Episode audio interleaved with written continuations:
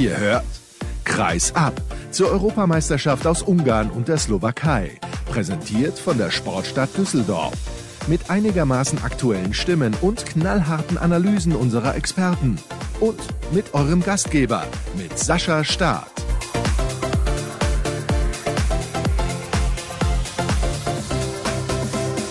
Wir sind live bei Facebook und natürlich auch im Podcast mehr oder weniger, da sind wir nicht live. Hallo und herzlich willkommen zur ersten Ausgabe zu einem Spiel oder nach einem Spiel, besser gesagt, der deutschen Mannschaft bei dieser Handball-Europameisterschaft in Ungarn und der Slowakei.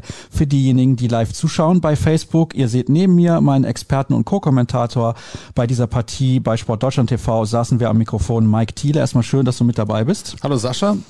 Wir sprechen vor allem über die Begegnung zwischen Deutschland und Belarus, aber schauen auch ein wenig auf das, was gestern bereits los war. Da gab es eine große Überraschung. Die Niederlande haben den Gastgeber Ungarn geschlagen und es gab ein sehr wildes Spiel, vor allem in der Schlussphase zwischen Frankreich und Kroatien. Wir beginnen aber mit dem Sieg 33-29 des DHB-Teams gegen Weißrussland und ich muss ganz ehrlich zugeben, in der Anfangsphase habe ich mir ein klein wenig Sorgen gemacht. Im Live-Kommentar dann immer wieder gemeint, nee, na, ein bisschen Geduld täte mir nicht schlecht. Das ist vielleicht auch so, gebe ich ganz offen zu. Aber ganz ehrlich, die deutsche Mannschaft hat sich schon schwer getan in den ersten zehn Minuten. Ja, in den ersten Minuten kamen sie wirklich sehr, sehr schwer ins Spiel. Das muss man tatsächlich sagen. Hatten gar keinen Rückhalt von hinten. Till Klimke hat angefangen, hatte heute nicht so der, seinen besten Tag. Ich glaube, sieben Gegentore hat er, hat er bekommen in den ersten zehn Minuten als dann Alfred Gieslersson auch schon die erste Auszeit genommen hat. Man war da einfach zu ungeduldig. Man hat vorne die Angriffe nicht bis zum Ende gespielt, nicht sauber bis zum Ende gespielt.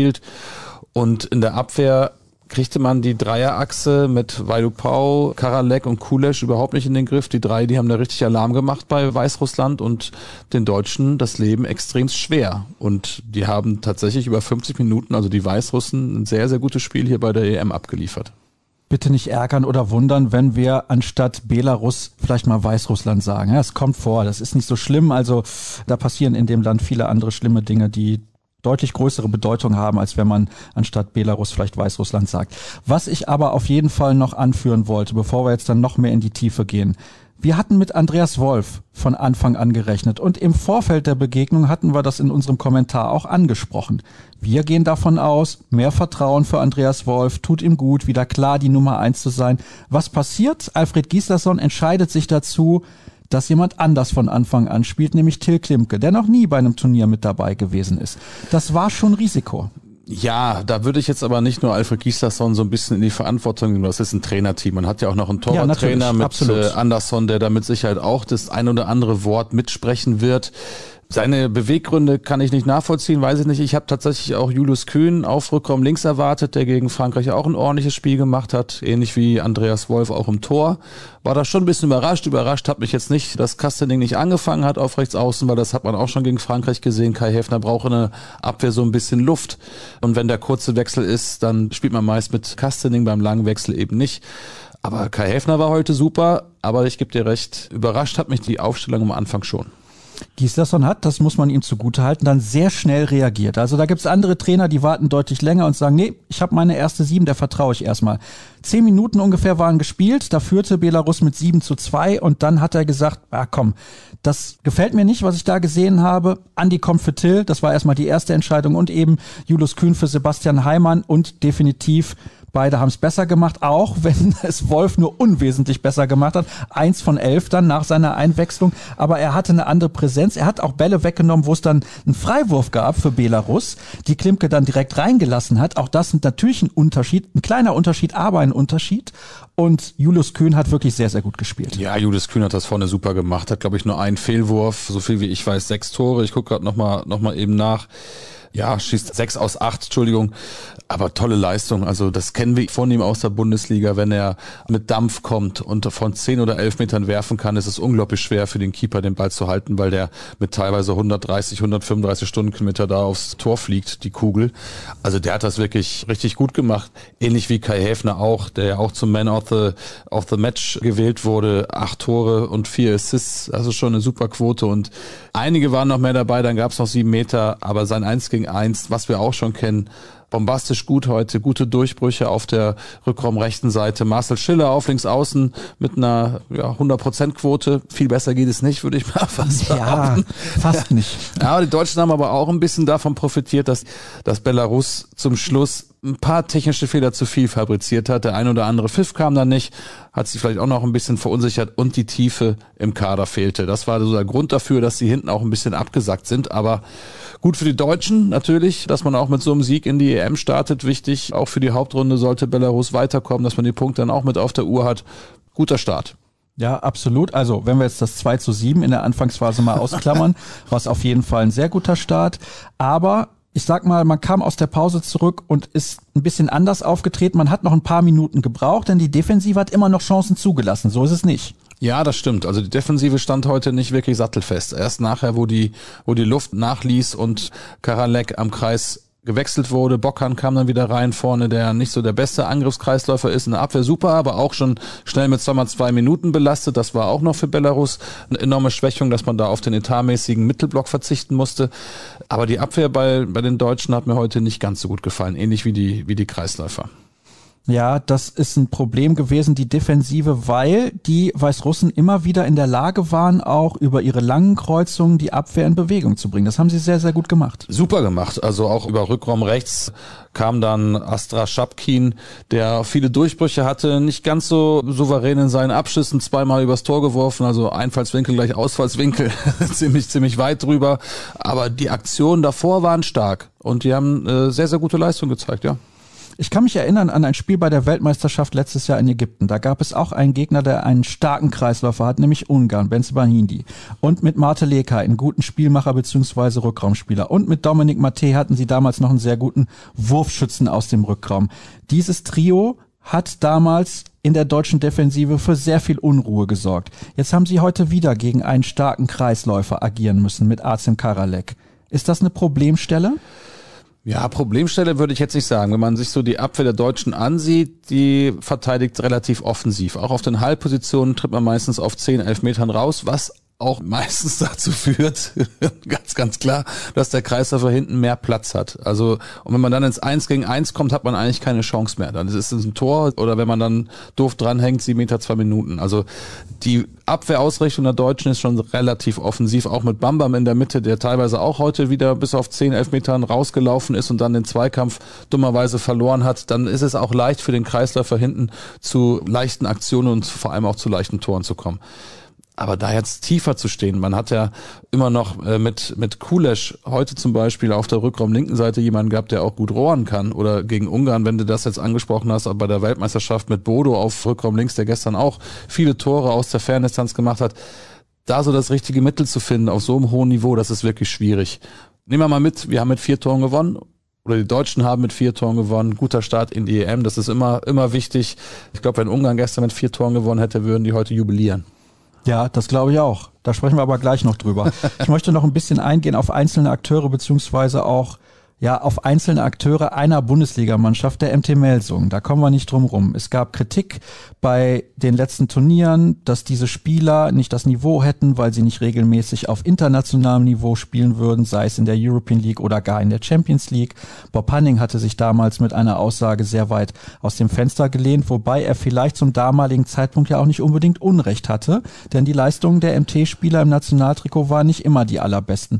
Heute muss man allerdings deutlich betonen, dass Julius Kühn nach seiner Einwechslung und Kai Hefner eigentlich über die gesamte Spielzeit, mal abgesehen von zwei zu frühen Fehlwürfen, auch in der Anfangsphase, wo er früh im Angriff abgeschlossen hat, muss man auch sagen, viel zu früh im Angriff abgeschlossen hat, die Kohlen aus dem Feuer geholt haben für diese deutsche Mannschaft heute.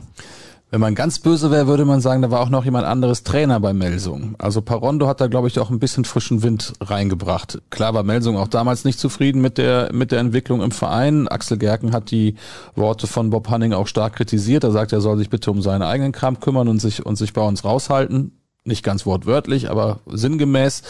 Und heute waren es genau die beiden Spieler. Timo Kasting hat ja auch nachher noch gespielt, also drei Melsungen eigentlich im, im, im Team. Dank denen haben wir heute gewonnen. Kastling mal nicht, hat heute nicht so die beste Leistung gehabt, aber Häfner und Kühn, ohne die beiden wäre es, glaube ich, heute ganz schön bitter geworden. Er sagt immer wir. Ich bitte das zu entschuldigen. ja. Wir sitzen hier nicht im Nationalmannschaftstrikot. Ja, weil wir sind ja schon in Deutschland und ich bin auch deutscher Staatsbürger. Deswegen ist das für mich immer noch wir. Was halten wir denn jetzt fest nach diesem Spiel? Johannes Goller hat hinterher in einem Interview gesagt, also eine Antwort sollte er in seiner Muttersprache geben und da hat er gesagt, ja, erste Halbzeit sind wir nicht gut in die Zweikämpfe hinten gekommen, dann haben wir besser gekämpft, defensive stand besser und Kai Häfner hat überragend gespielt. Er hat es ja relativ auf den Punkt gebracht, allerdings wir sind nicht so überzeugt, dass jetzt in der zweiten Halbzeit die Abwehr so viel besser war eigentlich. Also er hatte mit Sicherheit recht, dass sie 50 Minuten lang nicht gut gespielt haben und dass Kai Häfner der Mann des Matches war und der das Spiel so ein bisschen getragen hat. Mit der Abwehr gehe ich mit ihm tatsächlich nicht so richtig konform. Also die, klar, die stand nachher ein bisschen, bisschen besser, aber auch nur solange Karalek nicht im Spiel war. Als Bockhand vorne gespielt hat, hat man sich ein bisschen defensiver orientiert. Ah, das würde ich jetzt nicht so 100% unterschreiben. Ja, aber der ist Kapitän der Deutschlands Nationalmannschaft, was soll er sagen? Ja, er soll nicht sagen, wir haben schlecht gespielt und trotzdem mit vier Toren gewonnen. Also wie gesagt, die beiden Punkte, die nimmt man sehr, sehr gerne mit, weil es ja davon auszugehen ist, wenn Weißrussland übrigens in den nächsten Partien gegen Österreich und Polen so spielt, wie sie das gegen Deutschland gemacht haben, dann werden sie auch in die Hauptrunde einziehen und dann kann Deutschland eben diese zwei Punkte mitnehmen. Die werden dann sehr, sehr wichtig, denn die Hauptrunde wird es auf jeden Fall in sich haben. So viel steht mal fest und da muss man dann auf jeden Fall Vollgas geben. Jetzt gegen Österreich und Polen um da mal ein bisschen den Bogen zu spannen. Ich spreche übrigens morgen dann im Podcast mit Lukas Hutecek vom TBV Lemgo Lippe, der mit Österreich bei der EM ja mit dabei ist. Da können wir dann zurückblicken auf das Spiel gegen Polen. Das Ergebnis kennen wir ja aktuell noch nicht. Die Partie, die beginnt gleich erst, weil wir relativ zeitnah die Analyse starten wollten. Ja, also das ist natürlich dann die Frage, Beide Mannschaften aus meiner Sicht, also Österreich und Polen, haben keinen Kreisläufer mit der Qualität von Azem Karalek. Das ist richtig, dafür hat man andere Qualität vielleicht im, im Rückraum oder auch auf Außen. Also Hutecek, wenn du ihn schon angesprochen hast, auf Rückraummitte, hat eine super Entwicklung hinter sich. Halb Europa war hinter ihm her, hat sich dann nachher für Lemgo entschieden. Auf links außen ist jetzt auch nicht gerade eine Hupe bei Österreich, also da ist man auch gut aufgestellt. Sebastian Frimmel ist das von Pixagan und auf der anderen genau. Seite hat man Robert Weber Richtig. aus Nordhorn, man hat noch Nikola Bielik, auch wenn der noch ein klein bisschen zurück in die Spur finden muss. Also keine schlechte Mannschaft. Definitiv. Also ich glaube, die kann ähnlich gefährlich werden wie, wie Weißrussland, wenn die in einen Flow kommen. Also für uns oder für die Deutschen ist es jetzt besonders wichtig. Entschuldigung nochmal an der Stelle. für die Deutschen ist es jetzt extrem wichtig, dass man auch eine Torhüterleistung hat im nächsten Spiel. Und ohne Torhüterleistung wird man hier auch nicht so weit kommen, wie man sich das vielleicht im Vorfeld vorgestellt hat gucken wir da mal. In zwei Tagen ist es soweit gegen Österreich um 18 Uhr. Dann auch wieder mit Mike Thiele am Mikrofon. Ich bin dann erstmal nicht im Einsatz, aber demnächst hört er mich dann wieder bei Sportdeutschland TV. Den täglichen Podcast gibt es natürlich trotzdem zwischendurch. Das ist ja gar keine Frage, hatte ich auch so angekündigt. Wir wechseln das Thema und schauen auf den ersten Turniertag, wissen natürlich auch nicht, wie gleich Island gegen Portugal spielt. Schade eigentlich, aber wir können nicht mehr warten. Wir haben keine Zeit mehr. Mike möchte nach Hause und gleich fängt auch noch Fußball-Bundesliga an. Würde ich auch gerne sehen, aus eigenem Interesse. Aber entscheidend ist, dass wir gestern zwei Kracherspiele gesehen haben, die wirklich richtig Spaß gemacht haben. Ungarn hat verloren gegen die Niederlande, hatten wir so nicht erwartet. Die Niederländer mit einer guten Mannschaft. Wir hatten vorher gesagt, wenn sie Ungarn gefährlich werden können, dann deswegen, weil sie Geschwindigkeit haben. Mit Kai Smits, mit Luke Steins, mit Danny Beins. Die drei haben alle fantastisch gespielt. Damit ist Ungarn nicht zurechtgekommen und sie waren auch unfassbar nervös. Ja, vielleicht hat man auch die Niederlande ein wenig unterschätzt. Also man war sich seiner, seiner Favoritenrolle, glaube ich, auch ziemlich bewusst und das ging in den ersten Minuten relativ schnell nach hinten. 10-5 lag man zurück. Man hat sich aber in der zweiten Halbzeit tatsächlich auch wieder gut ins Spiel reingekämpft und hatte mehrfach die Möglichkeit, auch bei Tempo-Gegenstoß, zweiter Welle, frei vom Kreis auszugleichen. Und ich glaube, wenn da das Spiel gekippt wäre, in der 49., 50. war das, als man zwei klare Chancen vergeben hat und die Niederlande immer wieder dann auf zwei Tore erhöhen konnte, da hat man das Spiel dann tatsächlich verloren, weil dann macht auch der Kopf irgendwann nicht mehr mit. Man musste nachher auch auf Benze Banidi verzichten, der mit einer Fußverletzung Anfang der zweiten Halbzeit ausgefallen ist. Natürlich auch eine Schwächung für die Abwehr, aber er hat vorher auch nicht geglänzt. Ist aber auch schwierig, gegen kleine Leute wie Smiths oder Steins da im 1 gegen 1 zu bestehen, wenn man halt groß und schwer ist. Und wenn man dann nicht richtig zuschiebt und die Lücken dichter macht, dann kann sowas auch mal nach hinten losgehen. Und man sieht, wie gefährlich es im Handball ist, einfach mal zu sagen, ja, das machen wir schon. Oder es muss nicht immer der Favorit gewinnen. Und die Niederländer haben das tiptop gemacht. Also Luke Steins, gerade Kai Smits auch elf Tore, spricht eine ziemlich deutliche Sprache sehr, sehr gute Leistung und in meinen Augen auch zu Recht gewonnen hinten raus. Ich hole dich mal hier ein klein wenig ins Bild rein. Du warst die ganze Zeit abgeschnitten. Ja, vielleicht liegt das daran, dass die, Couch ist die, so, so bequem, die Hörer als Experte nicht ernst nehmen und sagen, ja, dann ist egal, wenn wir nur die Hälfte sehen. Also das kurz als Erklärung für die Hörer, die jetzt später die Podcast-Variante hören und nicht bei Facebook Live mit zuschauen. Ich hatte ja in der Vorschau-Sendung mit Fabian van Olfen über die Niederlande gesprochen. Und da hat er gesagt, oh, was ist denn da los? Hast du gerade die Niederlande nicht genannt, als ich gesagt habe, wer weiterkommen könnte in dieser Gruppe? Ich habe nämlich die drei anderen Mannschaften genannt. Und gestern habe ich ihm dann natürlich zum niederländischen Sieg gratuliert und habe nochmal gefragt, was den Tipp angeht. Hat er geschrieben, hattest du da eine geraucht? Nein, hatte ich nicht, Tulpe, aber schön, dass du das von mir so erwartest. Also, definitiv haben die Niederlande das Spiel gewonnen, nicht unbedingt Ungarn verloren, haben sie auch ein bisschen, aber die Niederlande finde ich schon, haben das Spiel gewonnen, weil sie tollen Handball gespielt haben. Ja, kann man genauso unterschreiben. Die haben, die, die haben genau das eingesetzt, wo die Ungarn verwundbar sind. Und das ist das Eins gegen Eins, wenn man in die, in die Tiefe geht. Damit kam Ungarn überhaupt nicht zurecht. Und auch viele sieben Meter, die dabei waren, wurden alle, allesamt sicher verwandelt von Smith. Auch keine gute Torterleistung auf ungarischer Seite. Der holländische Keeper Ravensberger hat das. Ravensbergen, ich habe mich auch gestern versprochen, ja. Hat das, hat das sehr, sehr ordentlich. das wäre auch Ravensburger. Ja, natürlich, um Gottes Willen. Der hat das, der hat das gut gemacht und die wichtigen Dinger gehalten. Und wenn man nachher den wichtigen Ball hält, ist man der Held des Spiels. Heißt übrigens auch Hogwarts, nicht Hogwarts. Habe ich gestern auch gelernt. Hast du das S vergessen? Ich auch. Wer es nochmal sehen will, toller Zaubertrick drüben bei Instagram. Aber ist auch an der Stelle nicht so wichtig. Entscheidend ist, dass ich eine Quizfrage für dich habe. Ist das Turnier für Kroatien bereits nach dem ersten Spiel beendet? Ja, schwierig. Also man muss sehen, Duvniak durfte gestern noch nicht mitwirken. Man hat gegen die Franzosen relativ deutlich verloren, nachher mit 27, 22. Aber nein, nein, nein, da ist noch einiges drin. Ja, da halte ich jetzt dagegen. Ich erkläre auch gerne, warum wenn Sie weiterkommen in die Hauptrunde, sagen wir mal, Sie kommen weiter in die Hauptrunde, dann nehmen Sie ja schon mal null Punkte mit, weil Sie gegen Frankreich mit fünf Toren verloren haben. Minus fünf Tore auch mitzunehmen in der Hauptrunde mit Dänemark, mit vielleicht Ungarn, mit vielleicht Island, mit vielleicht Portugal, ist unfassbar schwer. Slowenien wartet da wahrscheinlich auch noch. Ich kann mir nicht vorstellen, dass Sie dann ja gefühlt eigentlich alle Spiele gewinnen um ins Halbfinale zu kommen. Ich glaube es einfach nicht. Denn beim letzten Turnier, Olympia, waren sie nicht mit dabei davor die Weltmeisterschaft und da hat Dufniak ja gespielt. Da haben sie wirklich nicht gut gespielt und danach ist dann Lino Cerva eigentlich gegangen worden, weil das überhaupt nicht funktioniert hat. Sie haben dann, wie gesagt, die Qualifikation mit Hoye Horvath, so heißt glaube ich der Trainer. Hoye Horvath. Ja, genau wie sein Name. Vater eigentlich. Ja, genau, tatsächlich ist das so. Haben sie die Qualifikation für Olympia verpasst. Also ich habe nicht den Eindruck, dass sie aktuell auf dem Niveau mithalten können, insbesondere wenn Dufniak fehlt, der halt gestern nicht gespielt hat. Es war wirklich eine wilde Schlussphase, viele rüde Fouls, David Mandic mit einer blauen Karte, die auch so richtig war. Ja, ist so ein bisschen aus dem Ruder gelaufen hinten raus bei den, bei den Kroaten, das muss man sagen. Aber sie haben auch ein super Rückraumrecht mit Martinovic, das darf man auch nicht vergessen. Also sie verfügen schon über eine Qualität in der, in der Mannschaft, die, die eigentlich gut ist. Hatten jetzt auch ein bisschen Pech in der Vorbereitung mit einigen Corona-Infizierten, die da nicht trainieren konnten. Vorbereitung lief auch nicht so ganz optimal. Ich würde hier bei der EM gar keine Mannschaft abschreiben. Und auch bei vielen anderen Turnieren hat man schon gesehen, selbst wenn man mit einer Niederlage startet, kann man hinten raus immer noch einiges wettmachen. Ja, bei der EM 2016 in Polen, da war Deutschland nach der ersten Halbzeit gegen Schweden gefühlt schon komplett ausgeschieden, am Ende Europameister geworden. Kannst du dich erinnern, was damals passiert ist in diesem Spiel gegen Schweden in der Halbzeitpause? Haben sie ein Bier getrunken wahrscheinlich? Ja, ich glaube nicht. Sie haben die Abwehr umgestellt. Johann Jakobsen, damals noch bei der SG Flensburg-Handewitt hat ein super Spiel gemacht, hat ein Tor nach dem anderen erzielt. Dann haben sie eine versetzte 3-2-1, 5-1 gespielt, wo Pekla immer wieder rausgestoßen ist. Jakobsen hat in der zweiten Halbzeit, glaube ich, kein einziges Tor mehr erzielt. Deutschland hat das Spiel gedreht und danach jedes weitere Spiel im Turnier gewonnen. So kann es gehen.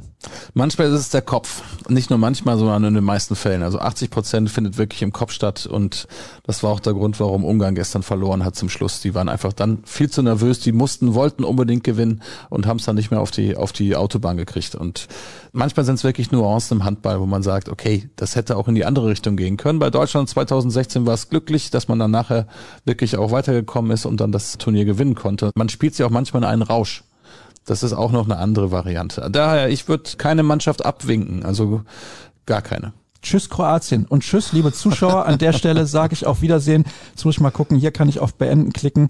Da sind wir da auch schon weg. Also, liebe Hörer von Kreisab, natürlich gibt es morgen die nächste Folge. Ich hatte es ja schon angekündigt mit Lukas Hutecek vom TBV Lemgo Lippe beziehungsweise der österreichischen Nationalmannschaft sollte dann, hoffe ich zumindest, so 12, 13 Uhr online gehen. Ich bin dann in Dortmund bei der Frauen Champions League, sitze da am Mikrofon, also für mich ein kurzer Abstecher, bevor ich dann wieder zur EM zurückkehre. Am Sonntag spielt Deutschland um 18 Uhr gegen Österreich zu sehen auf Sport Deutschland TV. Herzlichen Dank an dich, Mike. Sehr gerne. Für deine Expertise. Das soll es gewesen sein mit der ersten Tagessendung sozusagen von Kreisab. Wo findet ihr uns? Bei facebook.com Kreisab, bei Twitter at Kreisab und natürlich auch bei Instagram unter dem Hashtag und Accountnamen Kreisab.